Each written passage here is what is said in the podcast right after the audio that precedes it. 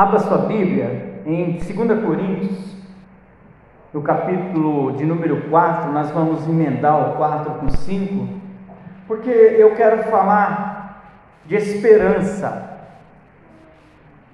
O que, que é esperança segundo a, a ciência? O que é a esperança segundo estudos? A esperança é o estado em que se crê que aquilo que se deseja ou pretende é possível. Olha que, que interessante. Aquilo que nós acreditamos e aquilo que nós pretendemos é possível. Isso é esperança. Seja a partir de um fundamento lógico ou com base na fé. Quem tem esperança considera que pode conseguir algo ou alcançar um determinado fim ou alguma coisa. Quem tem esperança aqui, levante a mão. Glória a Deus, glória a Deus. Então nós vamos bem nessa, nessa nossa ministração desta noite. A esperança, por outro lado, é uma das três virtudes teológicas. É uma das virtudes teológicas que está em Coríntios 13, 13. Que ele diz assim: assim permanece o que? Três, a fé, a esperança e o amor. Glória a Deus. Então é uma das bases, bem como a fé e a caridade. Para a teologia cristã, a esperança é a virtude que ajuda o homem a ter confiança de alcançar a vida eterna. E é isso que a gente quer falar nesta noite. De alcançar o que? A vida eterna, confiando em quem? Em Jesus Cristo, nosso Salvador. Ter esperança é acreditar que alguma coisa muito desejada vai acontecer. E veja bem, Hebreus 11, 1 diz assim: Ora, a fé é a certeza daquilo que esperamos. É daquilo que nós temos o que? Esperança. É a prova das coisas que não vemos.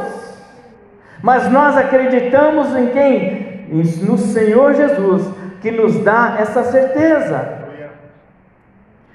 E é interessante que o próprio Deus falando com Jeremias, a gente já vai entrar na palavra. Eu estou fazendo, um, dando uma, assim, uma, uma luz para aquilo que nós queremos falar nesta noite. Porque para termos esperança, nós precisamos também conhecer o autor da esperança, saber quem é o autor da esperança. Como é que eu posso esperançar em algo que eu desconheço? Como é que eu posso esperançar em alguma coisa que eu sequer me aprofundo? E é interessante porque quanto mais eu conheço a Deus, mais eu espero dele, porque dele são todas as coisas. Faz muito sentido. Quanto mais eu conheço a Deus, mais eu espero dele, mais profundas são o que? As minhas esperanças, mais respostas eu tenho a respeito da vida. De repente alguém está aqui, puxa vida, pastor, eu é isso, isso, isso, aqueles problemas, tal, a gente, peraí, mas existe o que? Um Deus de esperança, existe um Deus que dá resposta para isso aí. É isso que nós precisamos aprender nesta noite, que a esperança, ela vem do céu para a nossa vida. E uma vida sem esperança é uma vida seca.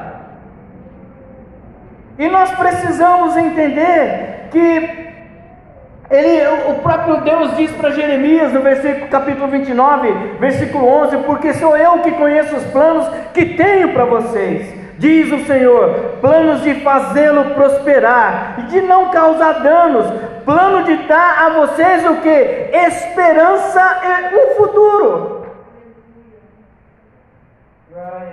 Nós precisamos entregar mais e mais e mais e mais e mais e mais a nossa vida ao Senhor, para que a gente possa ter essa esperança cada vez maior. E, e, e que essa esperança, irmãos, nós é, possamos é, enxergar, às vezes, as coisas que esse mundo já não oferece mais, e que a nossa esperança não esteja pautada exatamente mais naquilo que esse mundo nos oferece. Versículo 16 do capítulo 4: Por isso não desfalecemos, ainda que o nosso homem exterior se corrompa, o interior, contudo, se renova de dia em dia. Isso é esperança. As coisas podem acontecer, ainda que, sabe, existem coisas que vão colaborar para que a gente fique desapontado. E o, o, o homem interior, esse, essa corrupção interior, ainda que uma doença venha recair sobre nós, há uma esperança de que o nosso homem interior se renove o que? Dia após dia. Quer dizer, irmãos, olha, quando nós tomamos a decisão quando nós decidimos aceitar o Senhor Jesus, nada vai nos tirar a esperança. Essa tem que ser uma verdade em nós. Nada, ah, olha, está difícil, a situação é essa e essa e não tem mais saída, mas não. A cada dia o Senhor renova em mim uma esperança, eu nem sei porquê, mas há uma alegria em mim. Por quê? Porque eu sirvo ao Deus da esperança. E ele diz assim no versículo 17: Pois a nossa leve e momentânea tribulação produz nós eterno peso de glória acima de toda comparação. Nada se compara a essa, a, a, nada pode tirar a alegria de estarmos na presença do Senhor. E eu não digo que quando a gente fala assim, às vezes você está passando por um período difícil na vida e você tem que ficar com um sorriso com todo mundo. Não, não é isso não. É, mas é você saber assim, olha, o choro pode durar uma noite, mas a alegria, o que ela vem pela manhã bem cedo, isso é esperança. É porque nada é eterno nesse mundo, nem o nosso sofrimento. Nada é eterno nesse mundo. Por mais que esteja, por mais que talvez alguém esteja sofrendo, eu quero dizer para você que há uma esperança, há um lugar no Senhor, nosso Deus. Portanto, nós não fixamos olhar nas coisas que se veem, mas nas que não se veem, pois as que se veem são temporais, e as que não se veem são eternas. Que lindo! Que coisa mais linda, irmãos. Ei, as coisas nessa terra sempre vão passar. As coisas na terra sempre passaram. A Bíblia diz que não passa o que é a palavra do Senhor, isso não passa. O que eu estou ministrando agora já foi ministrado há 500 anos atrás, há mais de mil anos atrás, porque esta palavra sempre teve poder, essa palavra sempre mudou pessoas. O que nós precisamos é nos aprofundar em conhecer e conhecer o Deus da esperança. Porque do tamanho que nós conhecemos o nosso Deus, será o tamanho da nossa esperança. Que em que qual é a dimensão que nós conhecemos esse Deus? É a dimensão da nossa esperança. Eu entendo que Deus fez tudo. Então a minha esperança toda está em Cristo Jesus. É muito maior do que a minha existência, do que só este momento nesse lugar. A minha esperança está para além deste lugar. Por quê? Porque nós esperamos num Deus.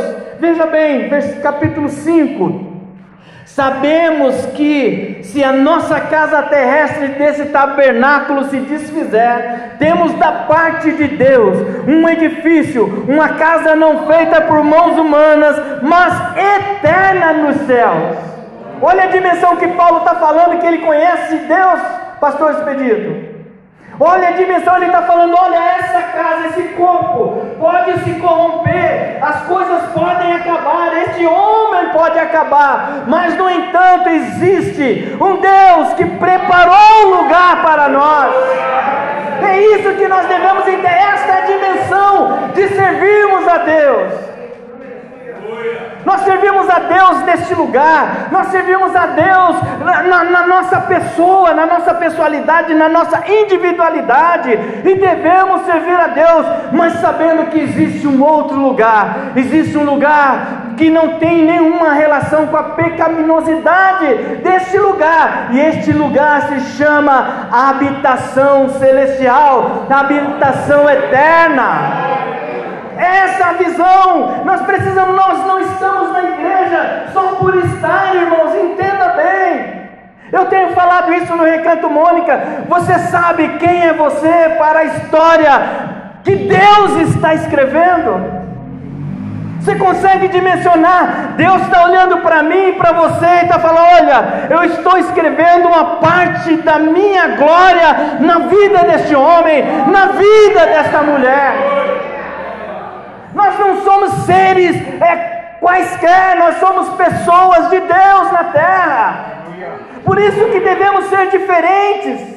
Nós não podemos ser da vala comum, que eu digo. Nós somos pessoas que a Bíblia diz que Ele conhece o nosso nome. Então não é de qualquer jeito, nunca vai ser. Sabe, é, se posicione em Deus. Você é mais um daquele que está escrevendo a história do Senhor na terra também. Ah, pastor, mas é, é Bíblia? Não, você através da sua vida, irmãos.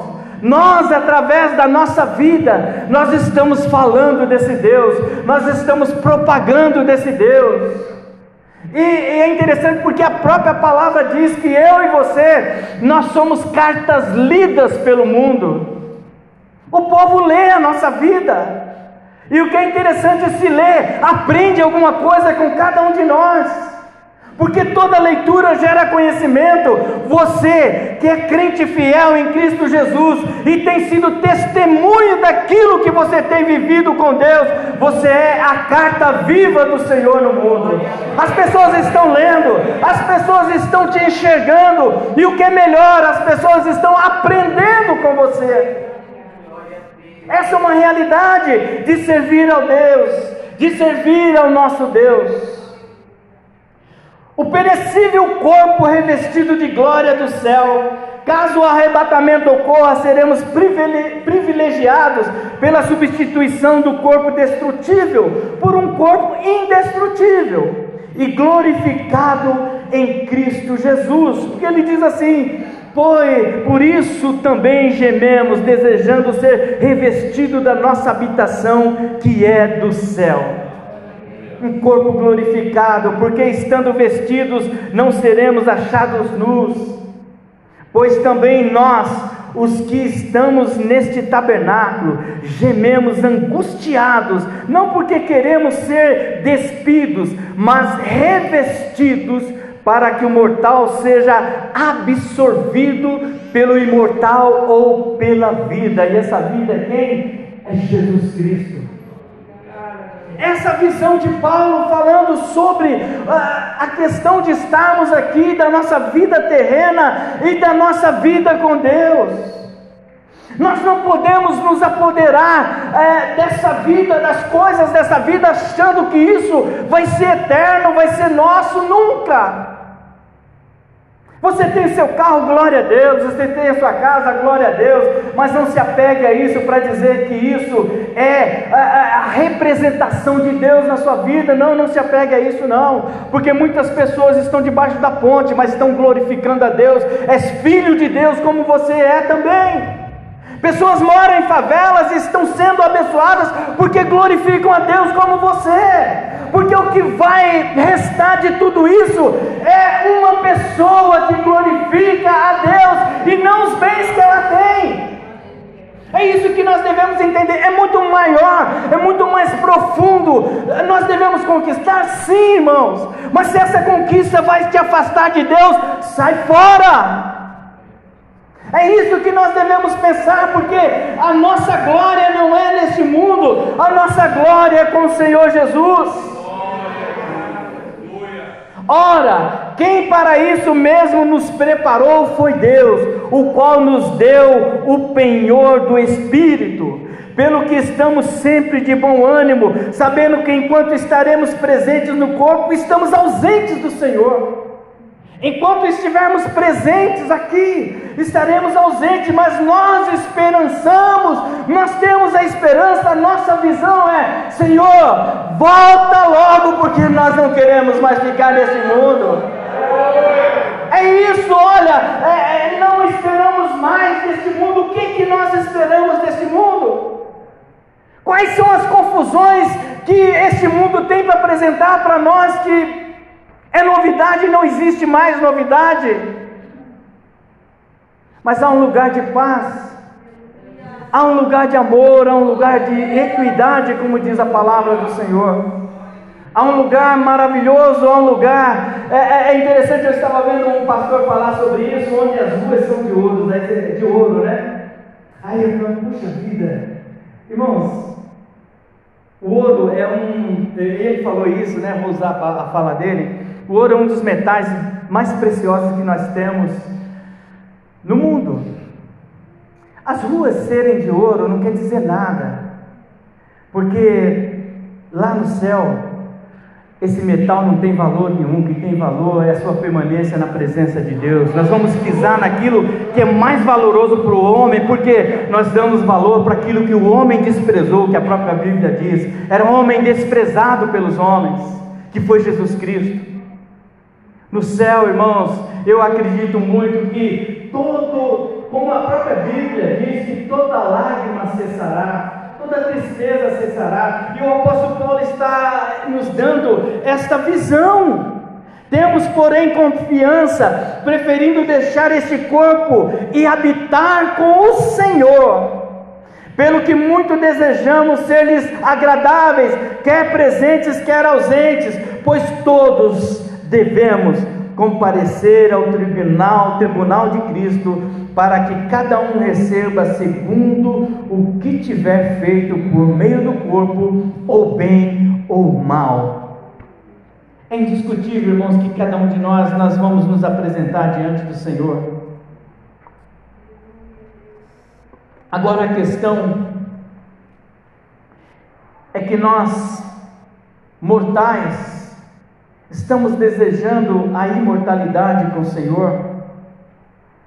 Nós corruptíveis, e quando ele fala de corruptível, não é o do dinheiro, da corrupção, é que esse corpo se corrompe, esse corpo apodrece.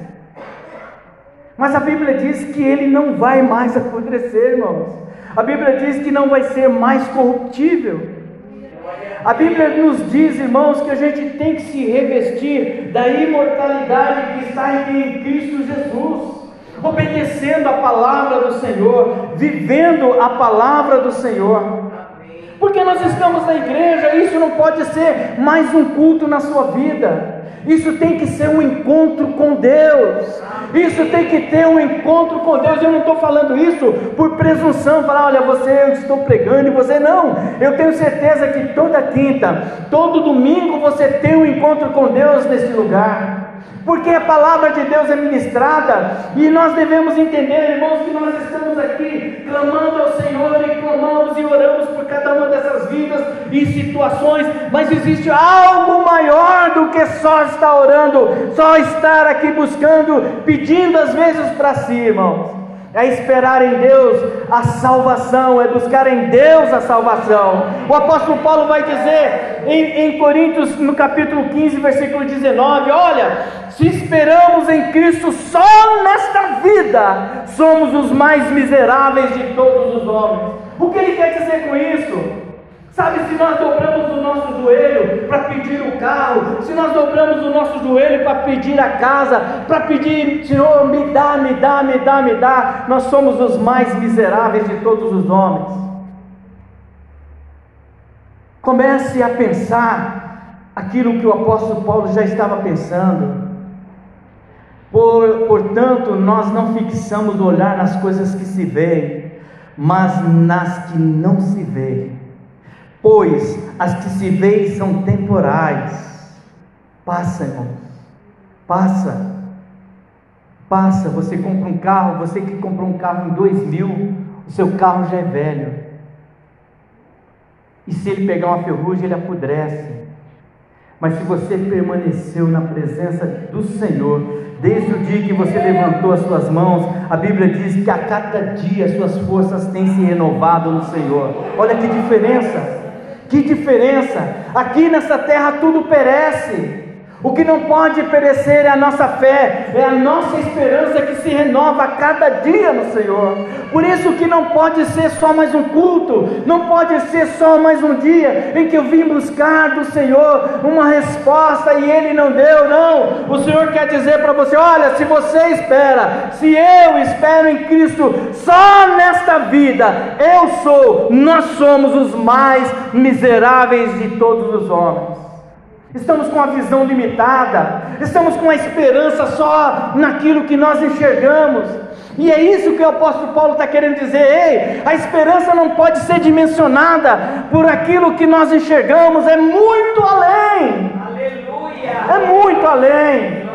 A nossa esperança está em nosso Senhor Jesus, que foi para a glória e disse: Olha, eu estou indo, estou preparando lugar para você. É isso que nós devemos esperar em Deus. Glória a Deus, glória a Deus. Por isso, irmãos, há uma pergunta que eu quero fazer nesta noite. O paraíso para você é algo do seu desejo? É algo daquilo que você sabe que você precisa?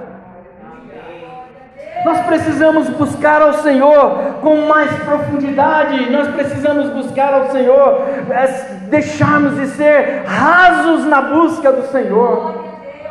Sabe, nós precisamos buscar ao Senhor é, com mais precisão, buscar ao Senhor na certeza de que vamos achá-lo. Na certeza, Senhor, eu hoje eu vou me trancar no meu quarto, Senhor, eu vou dobrar o joelho, eu tenho certeza que o Senhor vai falar comigo. Não espera ninguém orar por vocês, irmão, ora por mim, não. Busque você em nome de Jesus. Sabe, tem essa afinidade com Deus. Sabe, irmãos, é muito comum a juventude dos dias de hoje. É, é, é, existe uma, uma expressão em inglês que se chama shallow. Tem até uma música que diz assim: estamos juntos, porém rasos. E às vezes na igreja também é assim. Ó, oh, estamos juntos, pastor, estamos lá no culto, mas não busca, não lê a palavra, não ora. Irmãos, a Bíblia diz que o nosso adversário está ao derredor. Está ali assim, ó. No primeiro vacilo que a gente dá, ele faz um estrago danado, irmãos. Sabe, irmãos, eu, eu sempre digo: o diabo não tem prazer de matar a gente. Não, porque se matar você vai para o céu. Mas ele tem prazer de desestabilizar cada um de nós. Sabe deixar você sem pai, sem mãe? Sabe aquela situação assim que você sabe, puxa, se acontecesse isso, eu nem sei o que eu ia fazer. É isso que o diabo quer causar na nossa vida. Por isso que a nossa esperança está em Deus, o nosso fortalecimento está em Deus.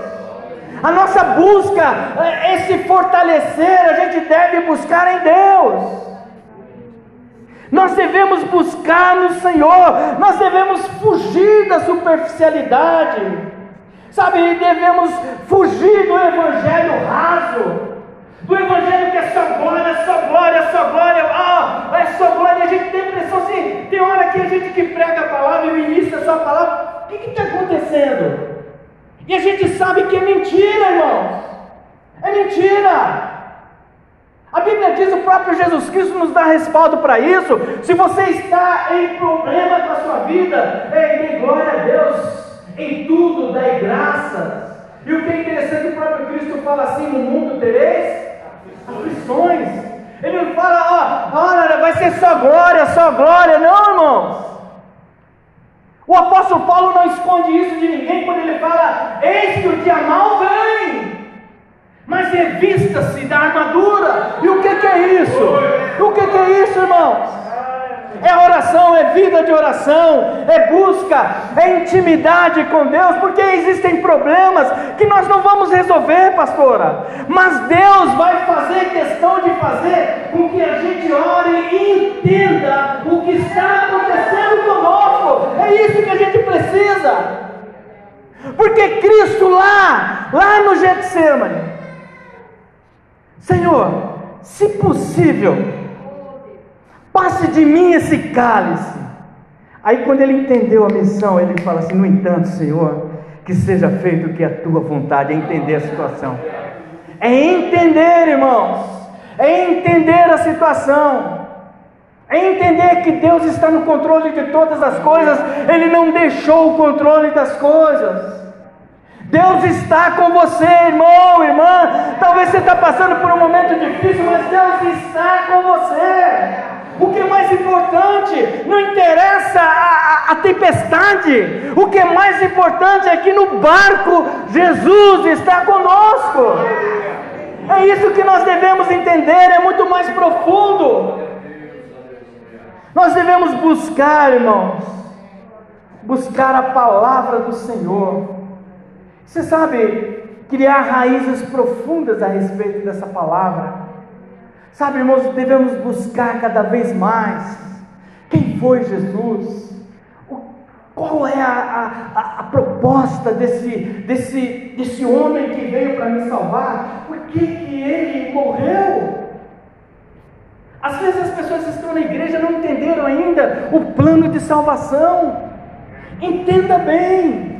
Nós estamos é, estudando Romanos na, na nossa escola bíblica Irmãos, nós estamos estudando já faz algum tempo, estamos no capítulo 4 ainda, porque é muito precioso, irmãos. A palavra de Deus é preciosa. Isso porque a gente ainda dá aquela suavizada para, porque senão nós estaríamos ainda no capítulo 1.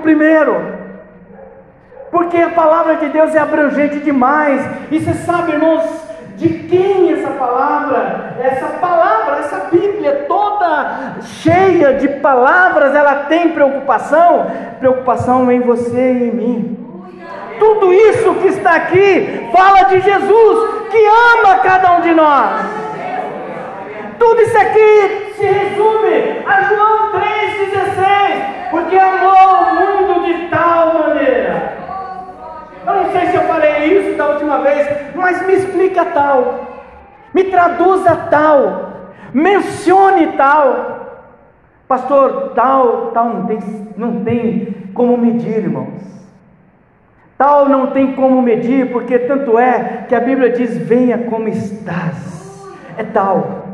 Ele não quer saber como você está. O que é mais importante é que a partir do momento que você aceitar o Senhor Jesus e você decidir escrever uma nova vida na sua vida, é aí que você vai estar com Ele. É esse amor que você não entende. Pastor, mas eu fiz tanta coisa errada. Nada é maior do que o amor de Deus. Não existe pecado maior que o amor de Deus.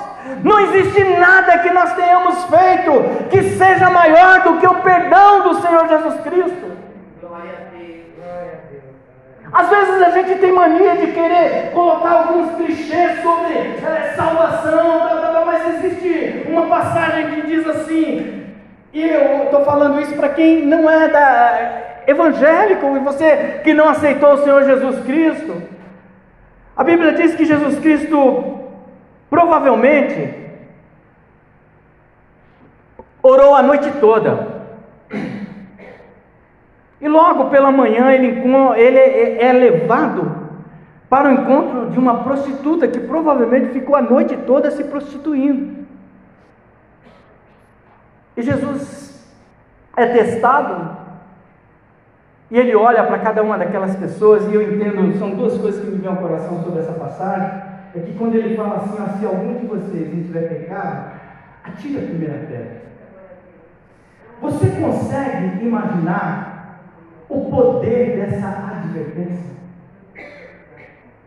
A gente tem que dimensionar as coisas dessa forma. Você consegue entender onde essa palavra entrou no coração daqueles homens brutos, daqueles, eram homens grossos, Brutos não eram homens de conhecimento que, ah, puxa vida, eu tenho que ter uma consciência. Não. A palavra pegou a consciência de cada um daqueles homens e colocou-se no coração dele: olha, você é pecador, você também merece um castigo. Quando ele fala, qual de vocês não tem nenhum pecado? Palavra ecoou no coração daquelas pessoas pecadoras? É porque onde eu e você não temos força, a palavra de Deus tem força, irmãos. E aí anulou todo e qualquer tipo de legalidade da lei. e ninguém atira nenhuma pedra. Agora precisava só tratar dela. Ele faz oração para ela, irmãos? Não, não faz. Ele olha para ela e fala assim: Filha, vá e não peques mais. Acabou. Você pode aplaudir o Senhor Jesus? Vá e não peques mais. Glória a Deus.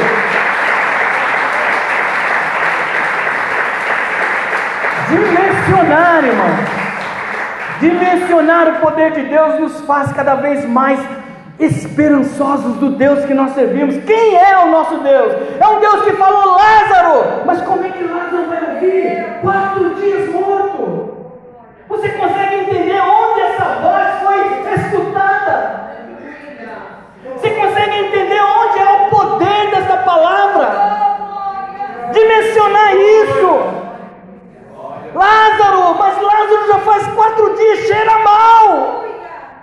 Eu quero dizer para você nesta noite, talvez o seu pecado já tenha esse cheiro mal, mas é uma palavra para você saia desse lugar onde você está. É isso que nós devemos entender: a dimensão de poder, dimensão de glória do Senhor Jesus. É isso que o apóstolo Paulo está falando. Porque parece absurdo dizer assim: como Deus vai conversar hoje com 7 bilhões de pessoas? Porque diz aqui: pois todos devemos comparecer perante o tribunal de Cristo, para que cada um receba segundo tiver feito por meio do corpo, ou bem ou mal. É o poder de Deus. Esse é o poder de Deus. Nós não conseguimos, não vamos conseguir nunca entender o poder de Deus, mas é poder de Deus. Agora dimensione no Deus que você acredita, dimensione no Jesus Cristo que você acredita. É interessante, na cruz tinham dois homens. Um olhou e falou: ele, tem, ele, esse homem tem poder para sair dessa cruz. Saia dessa cruz, o Senhor livra me livra, o Senhor livra o Senhor e livra o outro, e cada um vai viver a sua vida. O outro vai e fala: Senhor, para o paraíso que você for, guarda um lugar para mim, porque ele conseguiu entender quem era aquele homem. É uma diferença da relação que nós queremos ter com Deus. Nós queremos ter uma relação de intimidade fora deste mundo, porque era essa a situação do outro ladrão. Tipo assim, eu vou morrer, mas eu preciso da salvação, eu preciso do Senhor. E vejam que agora, agora só tem alguém do meu lado que pode ser a minha salvação, e é o Senhor Jesus Cristo. É isso que ele enxergou, o que o outro não enxergou. O outro enxergou mais um ladrão como ele. E muita gente na igreja não consegue mais enxergar o Senhor Jesus como providência para todas as coisas. Um escape para a nossa vida e o que é melhor, a nossa salvação. Jesus Cristo é a nossa salvação. Mas, irmãos, é preciso para que a gente venha entender a grandeza desse Deus, é preciso que a gente se aprofunde cada vez mais na palavra do Senhor. Se aprofunde mais em leitura bíblica, irmãos. Se aprofunde mais na oração. Salmo 1, o Salmo 1, no versículo 2 e 3 diz assim: Antes tenha o seu prazer na lei do Senhor, e na sua lei medita dia, de dia e de noite. E qual o resultado disso, pastora? Pois será como árvore plantada junto aos ribeiros de água, a qual dá fruto no seu tempo, as suas folhas não cairão, e tudo quanto fizer prosperará. É buscar em Deus, irmãos. Raízes, que raízes são essas? É profundidade em conhecimento do Senhor, é profundidade em conhecer a Deus, em insistir em conhecer a Deus. Nós não podemos ser rasos, nós somos o povo do livro da capa preta, irmão. Nós não podemos deixar de dar resposta para o mundo quando o mundo nos pergunta alguma coisa. E quando eu falo essa pergunta, não é o questionamento verbal, é quando o mundo está lendo nós como cartas, quais são as respostas que nós estamos dando para esse mundo. E é todos nós, eu estou falando nós. Todos nós, nós, todos os dias somos lidos, todos os dias somos observados. Entenda bem, Nós precisamos confiar no Senhor. Confiar em Deus, raízes profundas, é saber tudo posso naquele que me fortalece, raízes profundas. Porque o apóstolo Paulo, quando ele fala tudo posso naquele que me fortalece, ele não está falando assim, olha, eu sou forte. Ele quer dizer assim, pode acontecer todas as coisas comigo, naquele em quem estou enraizado. Naquele em quem eu tenho conhecimento profundo de que a vida não é só para este lugar, existe uma eternidade com Deus, eu dou glória a Deus por isso. Eu dou glória a Deus por isso, para nós encerrarmos. Bendito o homem que confia no Senhor e cuja confiança é quem? É o Senhor. Aí ele vai falar semelhante ao que diz o, o, o Salmos capítulo 1, versículo 3, ele vai dizer: Porque será como árvore plantada junto às águas, que estende as suas raízes para o ribeiro, e não receia quando vem o calor, olha as adversidades mas a sua folha fica verde, e no ano da sequidão, outra adversidade, não se fadiga e nem deixa de dar fruto. O que, que é isso, irmão? Irmãos, o que, é isso? Está seco, tá, sabe, está difícil, mas eu estou dando fruto, e que fruto é esse? É fruto do Espírito Santo de Deus, bondade, longanimidade, esperança, amor. É isso, irmão. É isso que nós precisamos. Sabe, a, a, a, como eu falei, o próprio Cristo fala: no mundo tereis aflição, mas tem de bom ânimo. O bom ânimo vai gerar tudo isso, irmão. Ainda que a sua vida esteja difícil, as coisas parecem que as folhas já não estão muito legal, as raízes estão num ribeiro, as raízes estão na água, que ele diz que ele é a água da fonte, quem beber dessa água jamais terá sede. Próprio Jesus em João 6, 26, ele fala: Olha, esse povo vem atrás de mim pelo que comer, e pelo que comer, e pelo que é terreno, mas eu tenho um outro lugar oferecendo para eles. É isso que Jesus quer nos dizer hoje, irmãos. Existe um lugar, uma morada para mim e para você, que nós possamos contemplar e ter alegria, estar esperançados, pastor, de ir para a glória com o Senhor. Sabe, não é desistir dessa vida, eu não falo dessa forma. É muita responsabilidade nesse lugar. Seria muita irresponsabilidade falar isso. Não, lute, lute por aquilo que você deseja, mas nunca deixe o seu Deus como segunda via para isso. Nunca deixe o seu Deus como sem prioridade. Se der, eu vou na igreja, não vá na casa do Senhor. Fale como o, o salmista diz: alegrei-me quando disseram, vamos à casa do Senhor porque a alma, irmãos, é aqui dentro, ó, a alegria do Senhor é a nossa força, é a alegria que está neste lugar. Amém? Feche os seus olhos, vou pedir, posso, eu vou orar com a igreja, fique de pé em nome do Senhor Jesus. Fique de pé em nome do Senhor Jesus. Glória a Deus. Ora, amados, visto que temos tais promessas, purifiquemo-nos de toda impureza, tanto da carne como do espírito, aperfeiçoando a nossa santificação no temor a Deus. Glória a Deus, no temor a Deus. Eu estava falando na nossa igreja, eu estava procurando uma tradução melhor para temor, porque tem gente que acha que temor é medo. Irmãos, eu sempre gosto de falar isso porque talvez quebra aquilo que você tem na cabeça. Temor é medo? O que é temor? Temor é respeito em amor. Olha que coisa linda. Respeito em amor, pastor. Então, se você tem respeito em amor a Deus, você não vai fazer nada que o contrarie. Pelo contrário, você vai tomar a decisão de servir cada vez mais o Senhor com alegria. Glória a Deus. Aplauda o Senhor Jesus. Glória a Deus. Glória a Jesus.